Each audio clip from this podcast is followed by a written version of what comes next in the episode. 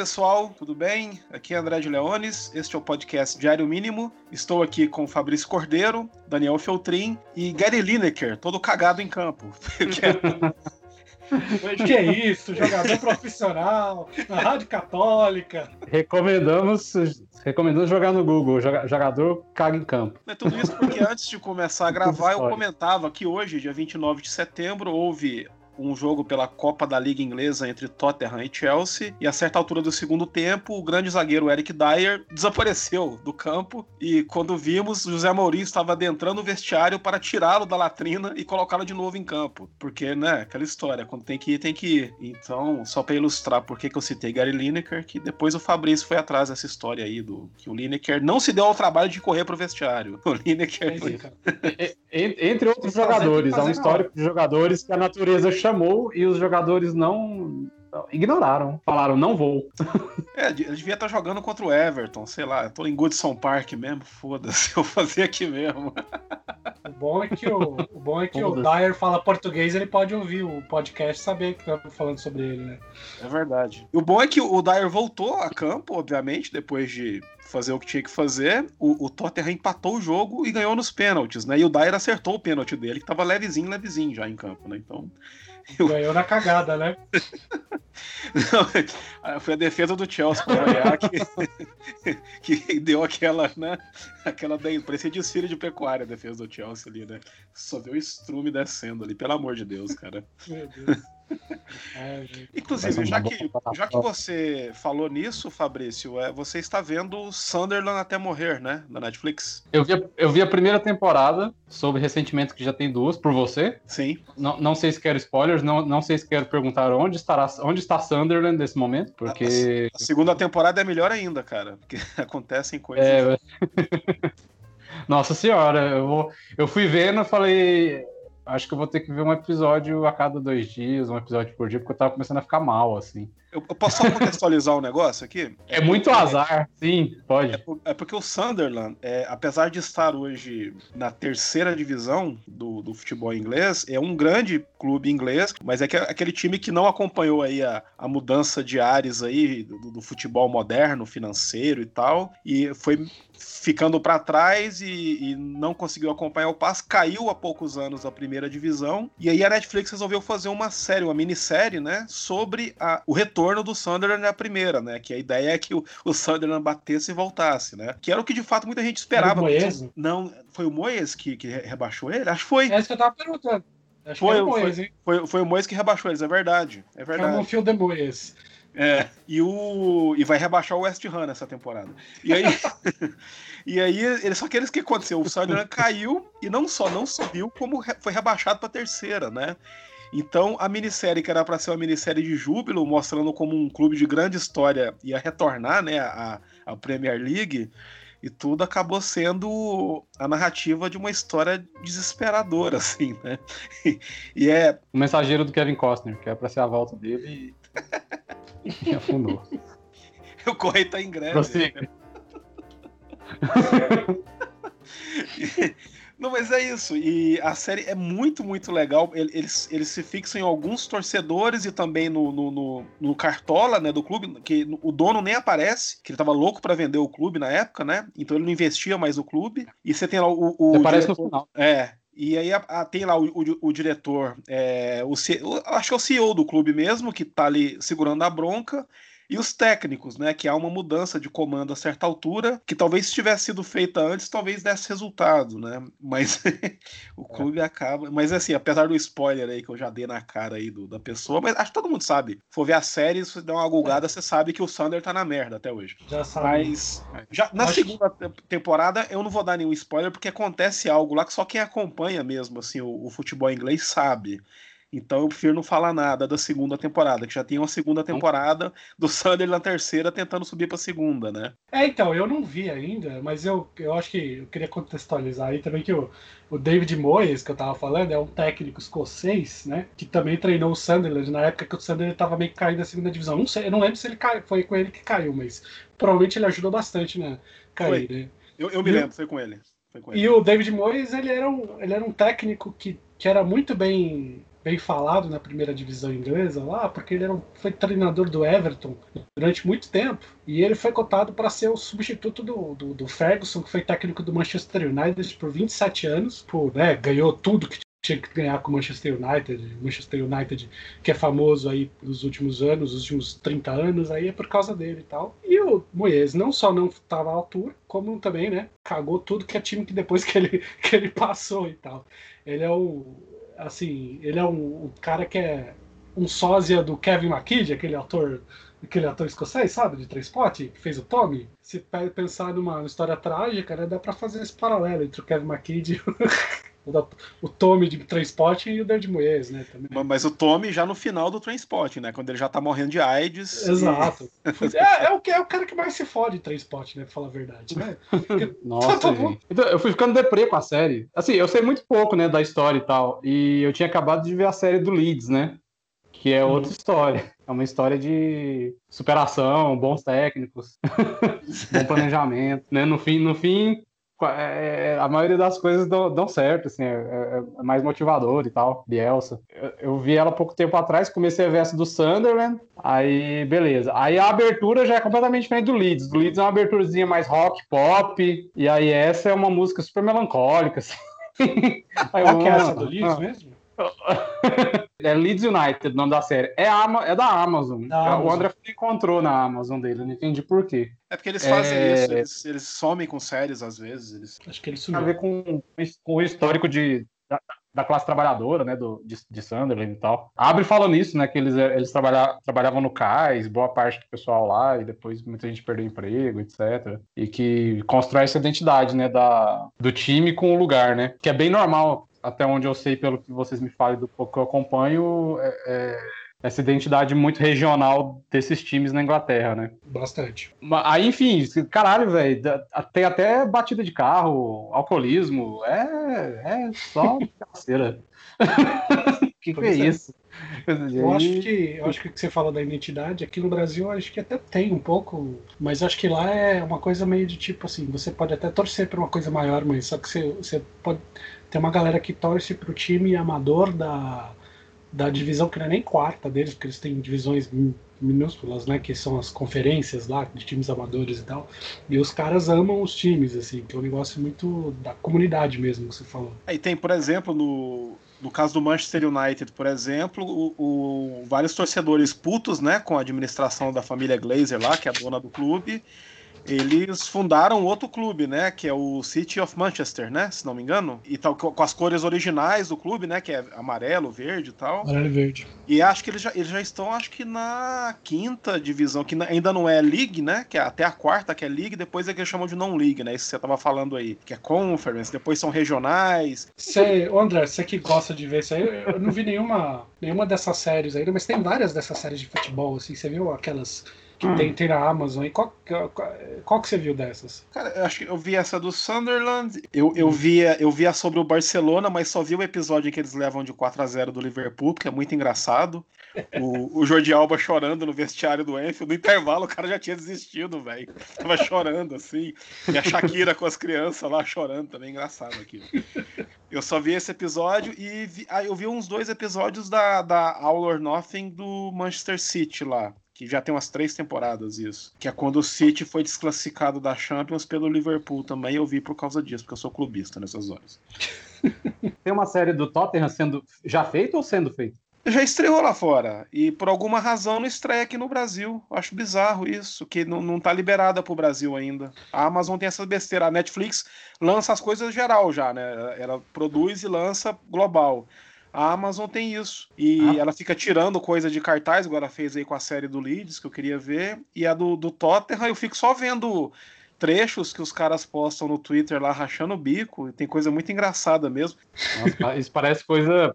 Parece aquelas, aquelas coisas quando o DVD surgiu, que tinha divisão de região. Nossa, eu tenho um Blu-ray importado aqui que eu fiquei pensando nisso quando eu comprei, né? Porque eu eu queria eu vi na Amazon, eu queria muito a série, aquela série Firefly, né? Eu gosto muito, né? Eu falei, só tem importado. Eu comprei, falei, será que vai ter problema de região aqui, né? Coisa muito velha né, pensar nisso, né? É, e você tem que sair procurando na internet gambiarra de, de código. Abre a portinha, aperta cinco teclas, fecha a portinha, abre a portinha, coloca o disco. Pior que até que tem, mas acho que, tipo, os DVDs, os aparelhos, eles meio que já transportam se precisar e tal. Acho, enfim. Coisa, uma coisa que eu, tô, que eu estou vendo, é, porque ainda está no meio da, da temporada, é uma minissérie da Sky inglesa e está sendo veiculada aqui no Brasil pela HBO, que se chama The Third Day, né, o terceiro dia, que é do Dennis Kelly e do Felix Barrett. É, é uma minissérie dividida em seis episódios com mais um episódio especial que é especial mesmo. Eu vou explicar por quê. Para não contar muito assim, basicamente tem uma ilha ali na, na, na costa da, da, Inglaterra e essa ilha tem uma galera que vive lá e é uma coisa meio Mirosmar, assim, sabe? O Midsommar lá e tal. Eles têm uma.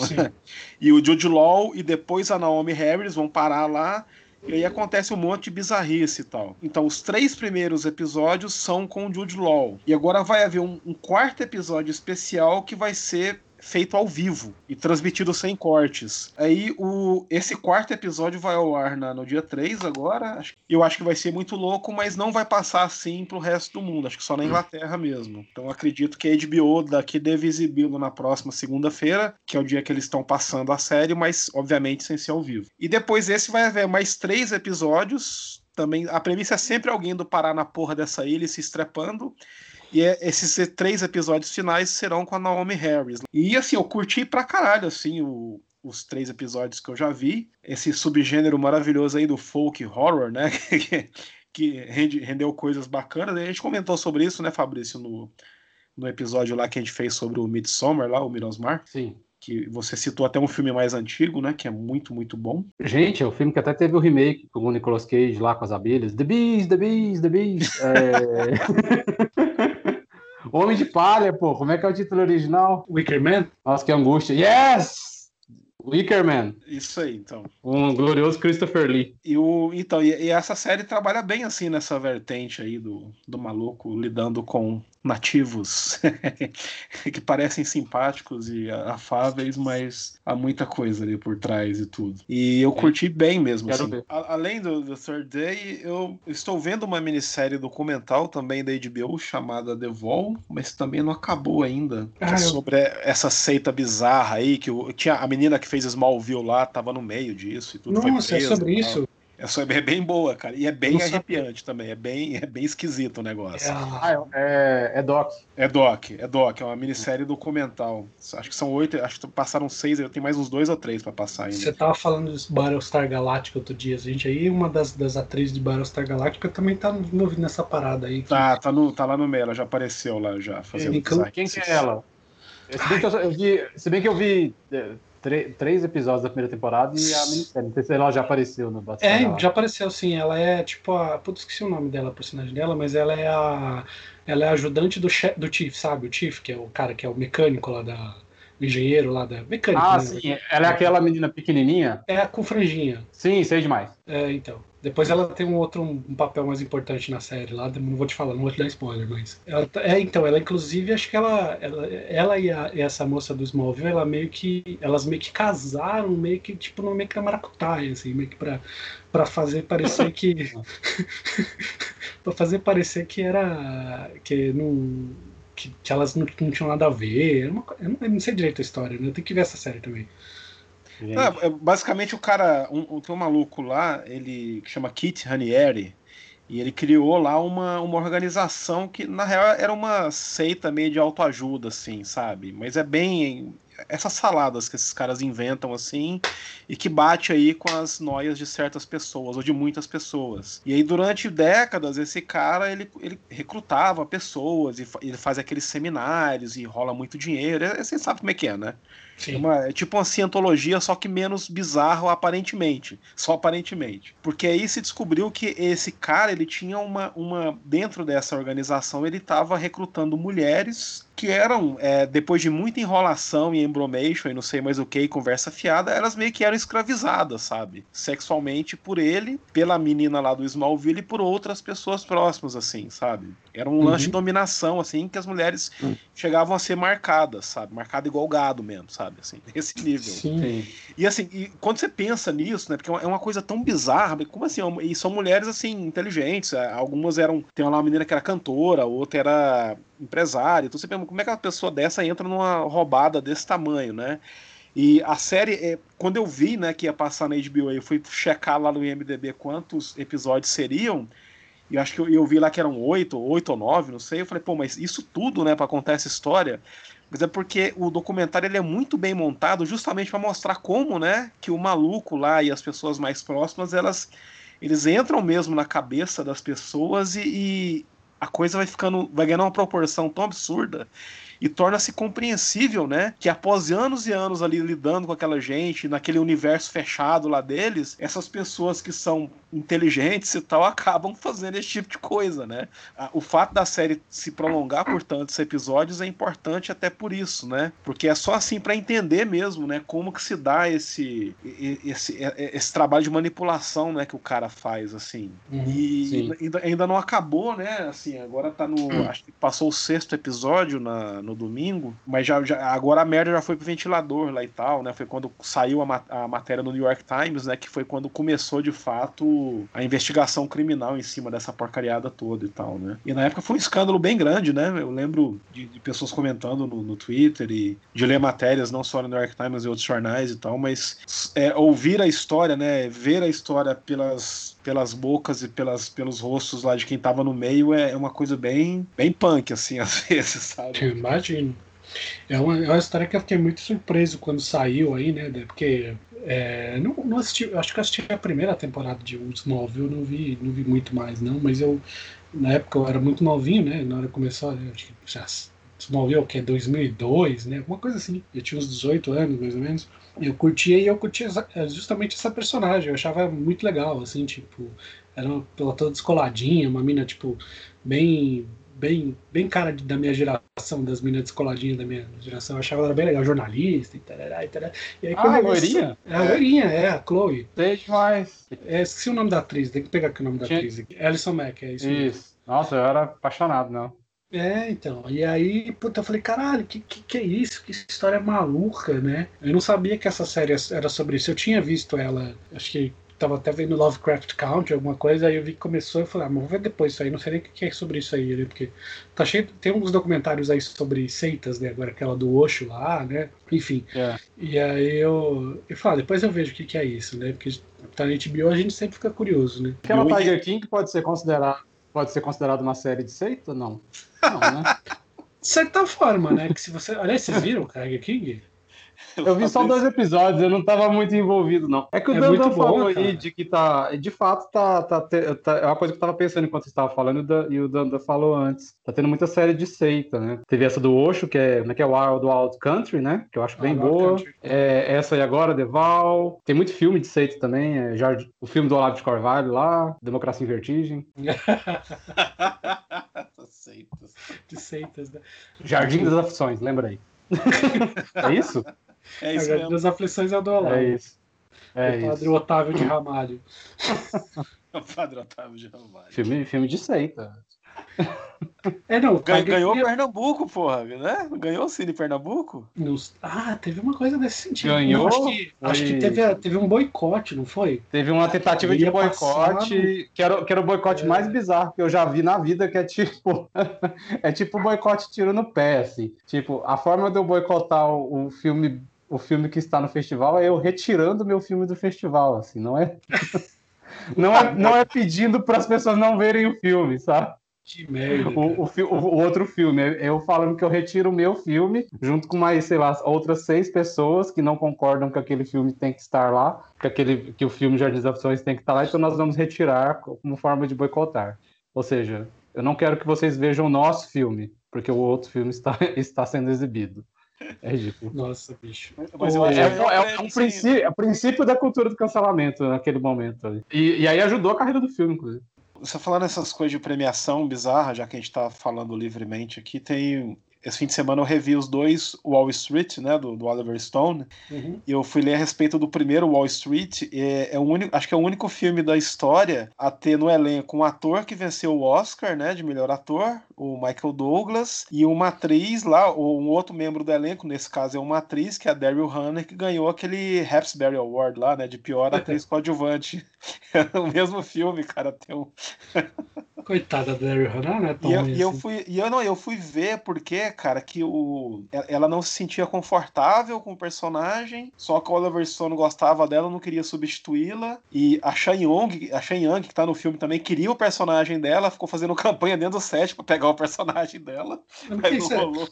Eu não lembro disso, né? Porque eu acho que eu vi o, o, o, o muito tempo atrás, muito tempo atrás. Eu sabia que era essa, esse Team Blade Runner, aí, Sean Young, Daryl Hannah, tudo no mesmo filme. Sim, não tem o Rutger Hauer, mas tem o Michael Douglas que faz um personagem parecido com o do Rutger Hauer lá no. É, é o, o Gordon Gecko lá, o grande Gordon Gecko. E aí, mas rolou isso nas filmagens lá, que a Daryl Hannah não estava à vontade e tal, mas não quis tirar o time de campo, o Oliver Stone não demitiu. E aí, eu acho o filme muito foda, mas ela aparece relativamente pouco no filme e para mim nem compromete tanto, assim. Não, não, compromete nada, na verdade, assim, mas, mas ela não tá legal no filme mesmo, não, sabe? E é um filme que até o Charlie Sheen tá bem, né? Você pensar nisso, assim, até o Charlie Sheen também pois é. filme. E o, tem o James Spader lá, novinho. O Martin Sheen faz o pai do Charlie Sheen no filme, né? Que é interessante de ver e tal. É saber dirigir, né? Porque até o, o, o Jared Leto no, no, lá, no, no Alexandre tá bem, né? Pô. É, só, só não dá para desculpar o Colin Farrell mesmo ali, né? Aquela pericosa dele lá. Vocês gostam de Alexandre? Eu lembro do André gostar, eu acho. Outro filme Eu que gosto- eu vi há muito Eu tempo atrás, gosto, não lembro. eu gosto de, de algumas cenas, eu acho bem legais. né? As, as cenas de batalha são muito fodas mesmo. O Val Kilmer tá muito foda como o Felipe, né, da Macedônia e tal. Eu acho, eu acho bem legal. Acho que o, que, o ponto fraco, o, calca- o qualquer. Indo da Grécia pra Macedônia, o calcanhar de Aquiles do filme, de fato, é o Colin Farrell, né? Que, que ele meio que compromete no nível Sofia Coppola no Chefão 3, as cenas em Nossa. que ele aparece assim, sabe? Que ele faz uma cara de choro e tá com aquela peruca loira. E, e ele é irlandês, né? Vai tomar no cu, cara. Não Aquela sobrancelha lá não engana. E aí, mas, mas eu gosto, eu acho um bom filme mesmo. E, e o filme ele, ele criou, né, uma. Na bilheteria ele foi mal, né? Acho que ele teve acho que 70 milhões Foi, de, foi bem de- ruim. de perdas na bilheteria. Algo entre 70 e 80 milhões de perdas. Mas aí ele. a- uma galera curtiu o filme, assim, até mais do que eu curto, assim, realmente adoro o filme. E aí ele vendeu muito em home video, tanto é que existem quatro cortes dele, velho, em home video, que desde que ele foi lançado. O Oliver Uhum. Stone, eles lançaram primeiro o, o corte de cinema, e aí depois disso o Oliver Stone fez um corte que ele colocou tudo, todas as cenas que ele tinha deletadas, era, é um corte tem quatro horas de duração, eu acho. E aí vendeu pra caralho também. Aí depois ele lançou um- uma outra versão com menos cenas e é mais curta do que a versão de cinema. Não sei porque que ele fez isso. E agora, acho que em 2017, porque o, o- o- a Warner pediu, ele fez uma versão a final mesmo, assim, que é um pouco mais longa do que a versão de cinema e um pouco mais curta do que a versão sem, sem obviamente sem nenhum corte, né? Mas você falou é verdade, porque eu- na época que o, que o Alexandre saiu em home video, eu trabalhava em videolocador e era um, um filme bem alugado, assim, apesar de. é Aquela história, aquele filme que todo mundo vê e todo mundo fala mal, sabe? Eu curto, acho legal mesmo, acho divertido. É. Eu acho que o, até- acho que eu filme gostei é- do filme na época que eu vi. O filme, aliás, o do Oliver Stone, um filme que eu não gosto mesmo, é um filme que eu vi com o Fabrício no cinema, que é o As Torres Gêmeas, que eu, acho, que eu acho bem ruim, apesar de ter sido feito sucesso né, de bilheteria, aquele filme, acredite ou não. eu não gosto muito desse, do, não gosto nada, na verdade, do Snowden, né, que é o mais recente dele, eu acho bem chato o filme, bem ruim mesmo. E não consegui terminar esse filme. E tem, É é- e tem um filme dele com o Champagne também, que é ruim pra caralho, dos anos 90 ainda, o U-Turn, Reviravolta, que é bem, bem ruim Esse eu mesmo. nem conhecia. Mas sobre esse negócio de falar de, de, de, de filme que tem muito potencial, mas que eu acho que é meio arruinado por, pelo, pelo ator principal, assim, aí eu vou, de- vou ter que defender o, o The Happening, né? Do M. Night Shyamalan. Todo mundo vai me cancelar. Adoro. depois. Fim dos tempos, que eu acho um filme legal pra caramba. Eu gosto Eu revi tem poucos meses, acho Mas os maravilhoso. atores principais são muito ruins. O Michael Wahlberg e a, e a Zoe Deschanel, pelo amor de Deus, né? Sim, mas eu defendo. Sim, mas eu defendo. Então vamos Não, lá. assim, eu acho que tem tudo a ver com o filme, que é justamente o, o revelar a falsidade cinematográfica. Hum, Conte-nos mais sobre isso. Tipo, a, pra mim a cena-chave do filme é quando eles entram naquela casa que na verdade é tipo uma, uma casa falsa, uma maquete, e aí tem até os meninos falando, olha, é tudo falso. Eu acho que o filme todo, a a- o, o grande mote do filme, assim, Porque sempre tem algo narrativo e, e algo maior nos filmes do, do Shyamalan, né? Uhum. Os filmes do Shyamalan lidam muito com essa coisa da fé, né? Do acreditar. Exato, bastante. E, e, se, e se estende ao acreditar no poder narrativo, né? No caso, na, na linguagem cinematográfica, que também é um, é um, é um poder é, de se acreditar naquele tipo de história. Então a gente tem que acreditar em algo que é falso o tempo todo, que é o, o cinema, por exemplo, né? Tudo no filme acaba girando em torno disso, assim. Eles fogem de algo simplesmente invisível o tempo todo, assim. Eu lembro até de uma saudoso Bernardo Krivochein, foi um crítico bem não ortodoxo, assim. De, é... Você acompanhou também, né, André Bernardo? Sim, sim. Que, foi, que, que, escrevia umas críticas assim muito zoadas, mas muito boas. E ele resumia o, o, fim dos tempos mais ou menos como: olha, é como se o Shyamalan tivesse feito um filme de invasão alienígena, blockbuster, com efeitos especiais, e chegasse na pós e falasse: oh, tira os efeitos especiais. e, e, e, e, deixa para o público acreditar no, no, no, que quiser, assim, no, no, no, simplesmente no chroma key, sabe? É um essa... pouco essa lógica, assim. E aí essas atuações falsas, muito falsas mesmo, assim, eu acho que acaba contribuindo para isso. Tudo é falso no filme, sabe? Interessante. Mas sabe que, que, que, que você falou esse negócio do Shyamalan e é uma coisa meio que da, do cinema dele mesmo, assim, né? Muito louco. E eu lembro dele falando que, assim, ele queria fazer sinais sem trilha sonora. O que para mim, na época, ainda mais, porque na época eu, eu tocava, né, eu tocava violoncelo, eu queria fazer regência e composição, porque eu adorava a trilha sonora e tal. A trilha sonora dos sinais é uma das coisas mais bonitas que eu já vi na minha vida. A trilha do, é, ótimo, adoro, do, do James Newton Howard e tal, que tem aquele, aquele tema cheio de, de, de, de conflito lá, que lembra muito, né, tipo, filme de filme de ficção científica mesmo, assim. Lembra o Bernard Herrmann também um pouco? Lembra o Bernard né? Herrmann e tal. É, o James tem... tem muito de Hitchcock, né? O tempo todo. Bastante, é. Assim. é. E aí eu lembro, que ele, eu lembro dessa declaração dele falando assim que ele queria, porque é, que ele queria tirar esse efeito de Mickey Mouse, efeito de, de influenciar as pessoas na, na narrativa, assim, acho que e os sinais acho que tem muito isso também, né, do, porque eu lembro, a gente já falou isso sobre isso em outro episódio da questão do das pessoas ficarem putas com sinais porque eram ET de verdade, né? Em outros, em outros filmes dele ficarem putas porque era de mentira, assim, porque ficava, as, as pessoas ficam sempre putas com as reviravoltas do, do, do Shyamalan e tal. Elas são pessoas sem fé. É, pessoas sem fé, né? E o filme dos sinais é muito sobre fé, né? Sobre acreditar. Né? É, ele é o mais Indep literal. Independente, independente do, do, do, se existe ou não, né? Eu acho que essa é a grande questão do, dos sinais, né? Você tem, o que importa é que se você acredita ou não, né? Faz sentido, assim, eu acho que de certa forma, a carreira do M. Night Shyamalan foi se foi entrando nessa, nessa própria armadilha, né, do, do das reviravoltas e do, do jeito que as, eram vendidos os filmes e tal. E eu acho que quando chegou no fim dos tempos, assim, acho que o pessoal já estava muito nisso. Eu acho que se ele tá e ele estava tentando, acho que formular de alguma de algum jeito uma própria uma própria autocrítica nisso, né? Acho que da, da, das coisas e tal. Que eu acho que ele consegue no outro, no outro filme mais para frente lá, que é um filme que já passou um tempo e que ele já estava meio esquecido, já tinha feito aqueles dois filmes horríveis dele lá, o Depois da Terra e o Último Mestre do Ar. Ele já tinha feito esses dois filmes e aí ele fez aquele A Visita, que é um filme teoricamente bem despretensioso, mas que brinca muito com essa ideia do tirar um sarro da própria da expectativa de, de, de, de virada, né? Não sei se vocês viram é. esse filme. Eu Sim. vi, eu gosto bem. Gosto bastante também. É. Vi no cinema, é, foi. Então, é bem interessante. Eu também. O filme dele eu sempre procuro ver no cinema, porque eu, eu gosto. É. Tirando, tirando esses dois que o Daniel citou, eu gosto de tudo dele. É, o Depois da Terra eu acho um porre, o Lester Bender também acho um saco e não, não pretendo. não, não pretendo perder muito tempo com eles. Eu não. acho que o Lester Bender é o único que eu não vi. Ah, sim, é, é nem precisa, assim, enfim. É. Sinais, os sinais, é, pô, eu gosto muito de ver umas duas vezes no cinema, assim. Eu vi umas quatro, porque eu lembro assim, que eu ia. É. Porque eu ia todo domingo no cinema e, tipo, lá em Osasco, na época eu morava e tal, é assim, tinha muito filme passando, né? E aí eu ia todo domingo, que era pagava meia, era mais barato e tal, era tipo minha, meu rolê de fim de semana. E como eu não tinha, eu tinha três filmes passando, eu falava, não vou ver esses outros aqui, vou ver sinais de novo. Aí eu vi umas quatro vezes. Tá certo. Não, e a cena do milharal, e, tipo, eu vi, tipo, vi na última sessão, assim, nove horas, sei o quê. Voltei para casa e não consegui. E na, em casa tinha um, tem um, um, quintal grande, assim, né? E eu não consegui olhar pro meu quintal direito. Ah, é, né? Goiás, né? Nada, assim. Que isso, gente?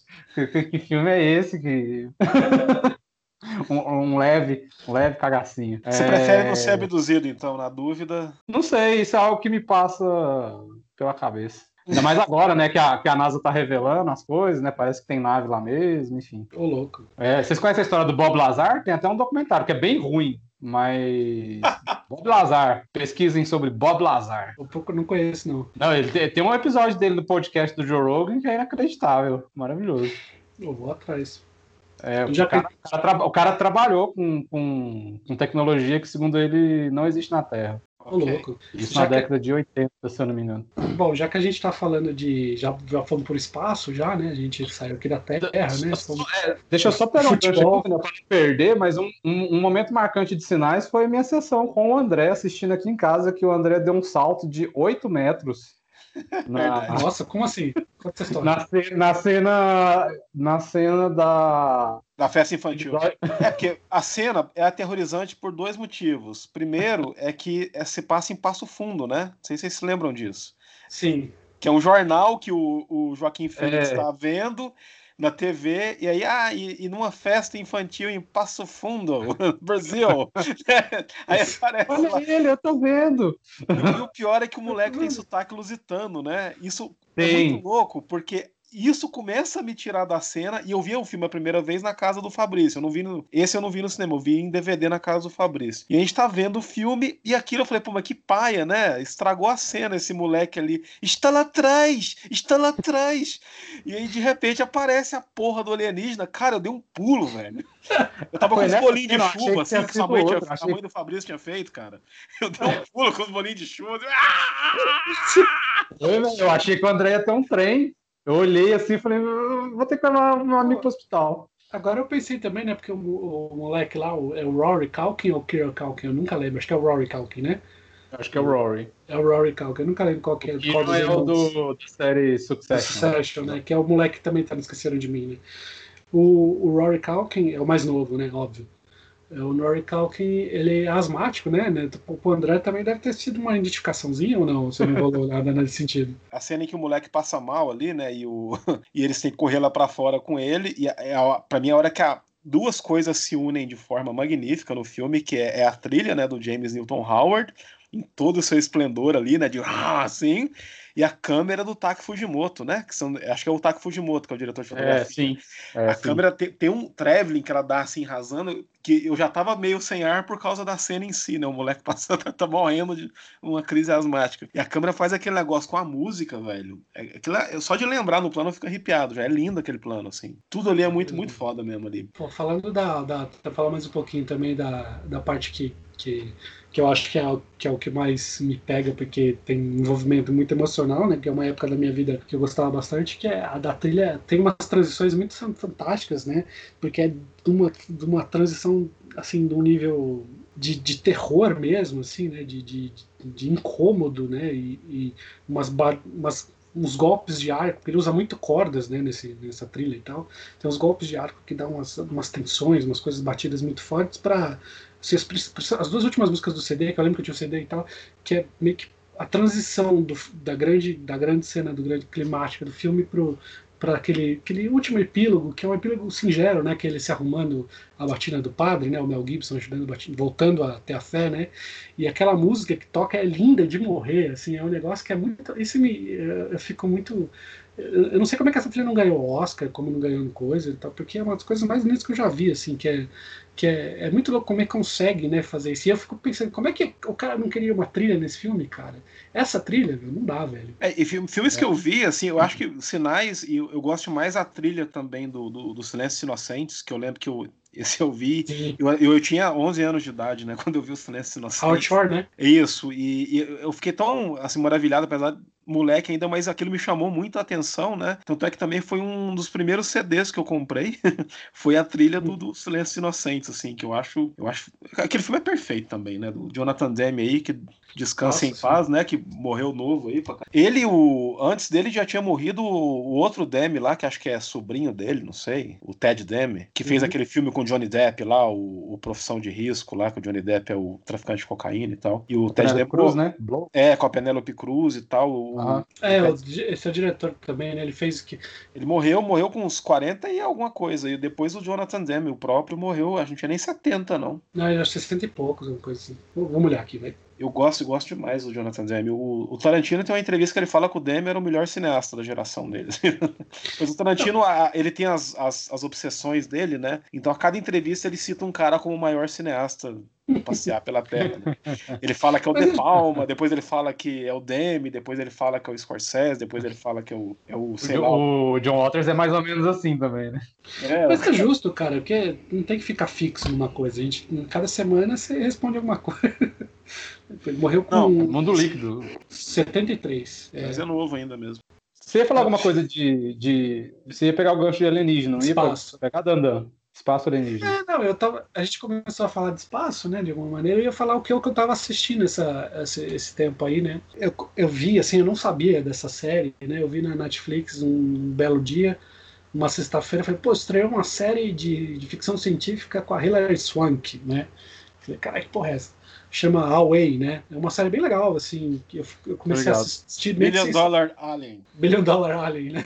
Tô interessado em ver. Eu comecei a assistir sem pretensão nenhuma, né? Porque eu falei, pô, série de Netflix, às vezes é muito cara de Netflix e tal, e... e... Mas eu falei, Hilary Swank, deve ser interessante, né? Pra ela aceitar fazer isso, né? Pô. E aí eu comecei a ver e eu gostei bastante da série. É uma série de, acho que tem oito, oito episódios ou dez episódios? Acho que dez episódios, alguma coisa assim. E é um, a história basicamente é sobre uma missão, né? A primeira missão da Terra, da NASA, para Marte, né? Tem um grupo de astronautas, né? Que a Hilary Swank lá, que é a astronauta americana, você tem um, um, um, astronauta britânico que tem uma Tem a Sandra Oh, não tem? Não, não é a Sandra Oh, não. não. É uma chinesa lá. Eu não se lembra o nome da atriz. Nossa, eu não vou ter que comentar o que a Sandra Oh não é chinesa, a Sandra Oh é coreana, né? A Sandra Oh é Perdão. coreana. Perdão. Deixa eu ver aqui, peraí, vamos pegar You all look the same to me!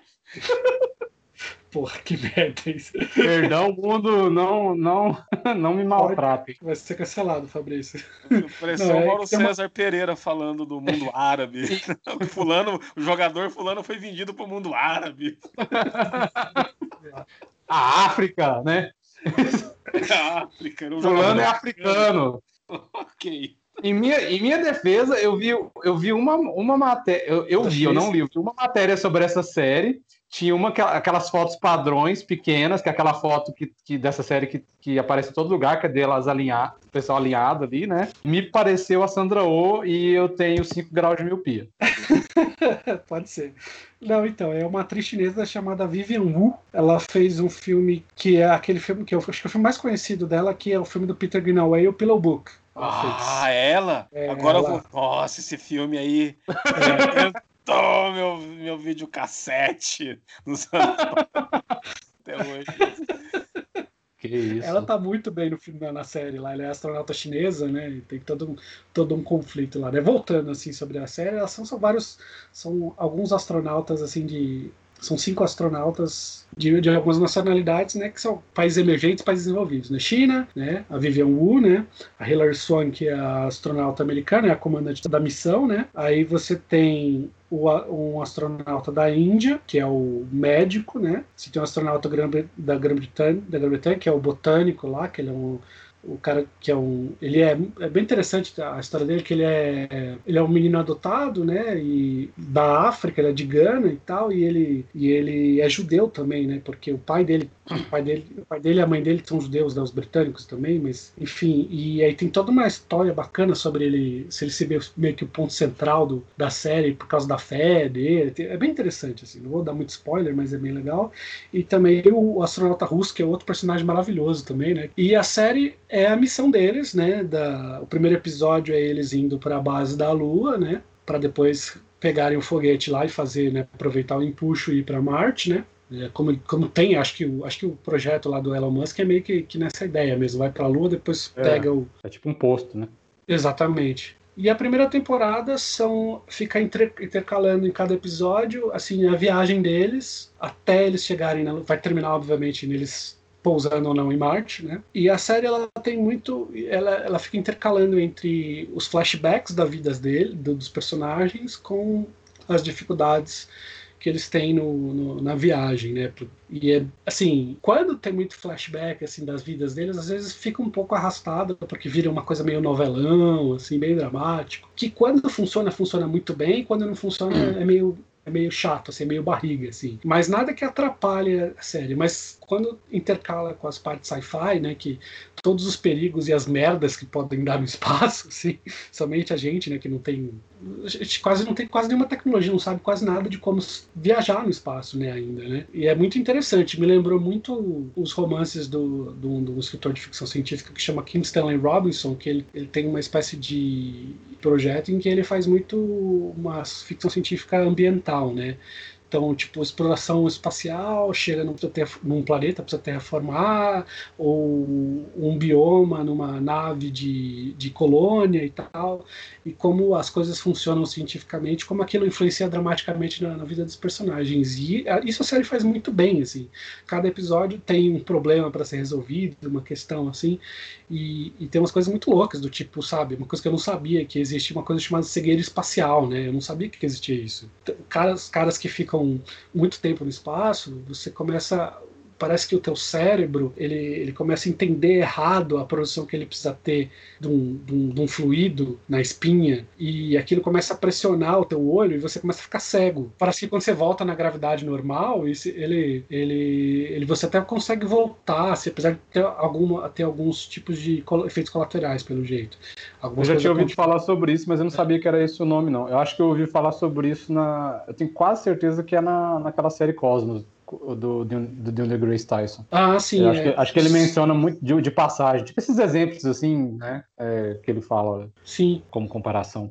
É, então, e tem essas questões, tem, e tem assim, tem par, partes muito bonitas da série, assim, assim, narrativamente, imaginaticamente falando, assim, que influenciam no drama, assim, tem uma trilha bacana, umas escolha de, de músicas bem interessantes para terminar os filmes, inclusive um episódio que termina com a música do Grateful Dead muito bacana e tal. E as atuações muito boas. Eu acho que tem umas barrigas assim, no, no, meio da série, somente essas questões de ter, ter, que, ter que botar um pouco de, de emoção dramática com, a, com o backstory dos personagens e vira um novelão assim, um pouco cansativo.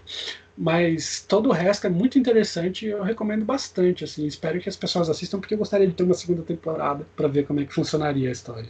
Eu tô de olho nela porque é engraçado você falando ela, inclusive o que, que ela tem de bom e o que, que ela tem de barriga, de problema, me lembra muito. Tem uma série da, da Apple TV, For All Mankind. Não conheço. É, que é sobre. Se passa em 1969, quando rolava ali a, a a corrida para chegar na Lua, né? Só que é uma realidade paralela, assim. Enfim, vou dar spoiler do primeiro episódio, mas enfim, é o primeiro episódio. A uhum. série toda se desenvolve a partir disso. Nessa corrida, os soviéticos chegam primeiro. E aí a premissa é muito boa. E aí tudo, e aí isso vai desencadear uma, uma aceleração nessa corrida, assim. Então, é, e aí o filme começa, a, a, série começa também a se aproximar da, é, é, de, de, temas de hoje, assim, né? Não surpreendentemente, inclusive. É, aí é, eles começam a correr para ver quem vai colocar a primeira mulher na Lua, primeira mulher no espaço. Porque ali na virada dos anos 60, dos anos 70 também tá rolando os movimentos, é, é, movimentos culturais. Os movimentos culturais, né? Tem alguns personagens homossexuais também ali naquele contexto. E só que é isso também, algumas partes de drama são, são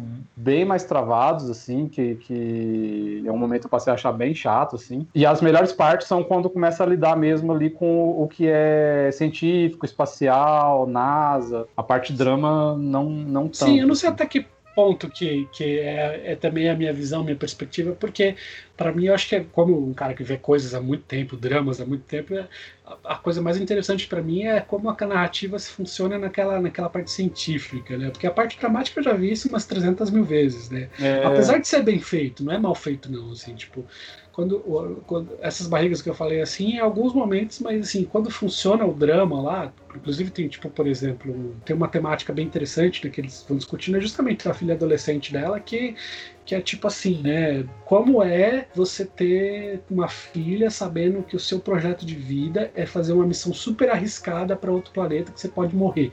Você não tem menor noção, você não tem a menor garantia de que você vai voltar para casa. Como é que você vai fazer isso, entendeu? Então tem, tem uma, uma uma discussão sobre isso, né? Como a menina reage, como os pais reagem dela. E é interessante, assim, quando funciona, funciona bem, mas, mas tem alguns momentos que você fala, pô, não precisava é. disso, sabe? Mas no geral vale muito bem, assim, vale muito bem For, For All Mankind, é, é, é, eu acho que você disse um pouco dessa série aí também. Tem vários personagens interessantes, muito mais interessantes que a do Keenan, mas ele acaba sendo ele, a família dele acaba sendo protagonista e não é tão interessante assim, sabe? Exato, é isso mesmo. então é acaba isso. tomando muito tempo, assim. Aí eu, pô, eu queria ver mais dos outros. Os episódios que tem o backstory dos outros, dos outros astronautas em Away, né? Acho que o, a, a, a, astronauta chinesa é muito legal, é muito interessante a história dela. O astronauta russo também tem um, toda uma questão lá que é muito, muito, muito louca e tal, assim. Que são personagens que. Porque assim, como você pega o protagonista lá, a protagonista Hilary Swank, ela é muito fácil de gostar, você já conhece, tudo mais, tarará, tarará. meio que você tá vendo já a família dela de começo e tal, assim. Os outros personagens, eles parecem meio torrões, até porque, por exemplo, os personagens, o, da, o astronauta, chinês, a astronauta chinesa e o astronauta russo tem toda aquela questão de tipo de como eles veem o serviço para a pátria, como eles são mais, mais sérios, mais sisudos e mais e então parece que assim, tipo, num, que quando você quebra o gelo, quando você quebra esse estereótipo, né, que você já tá esperando, né, disso daí, você começa a perceber como eles são bem mais construídos, assim, né, tipo, do que melhores construídos do que aquele drama já meio óbvio que você já meio que já já, já sabia e tal. Então é bem, é bem interessante nesse sentido. Você quer mais episódios daquilo, né? Menos episódios do drama central ali que, que não te interessa muito. Fabrício, mas você falou que nessa, nesse, nesse universo paralelo aí da corrida espacial, tem depois a corrida para quem coloca primeiro isso, aquilo no espaço. Quero saber se tem o primeiro torcedor do Sunderland no espaço. ele é bom para fazer a descida no, no, em Marte, né? Porque ele desce bem, né? Não, cara, ele se arrebenta todo na descida. Na entrada, então. A entrada é horrível, velho. Galera, brigadão aí por mais Obrigado. esse bate-papo. Foi vocês, muito bom. É isso aí, brigadão mesmo a todos que ouviram até aqui e até o próximo episódio aí do Diário Mínimo. Até mais, galera. Abração.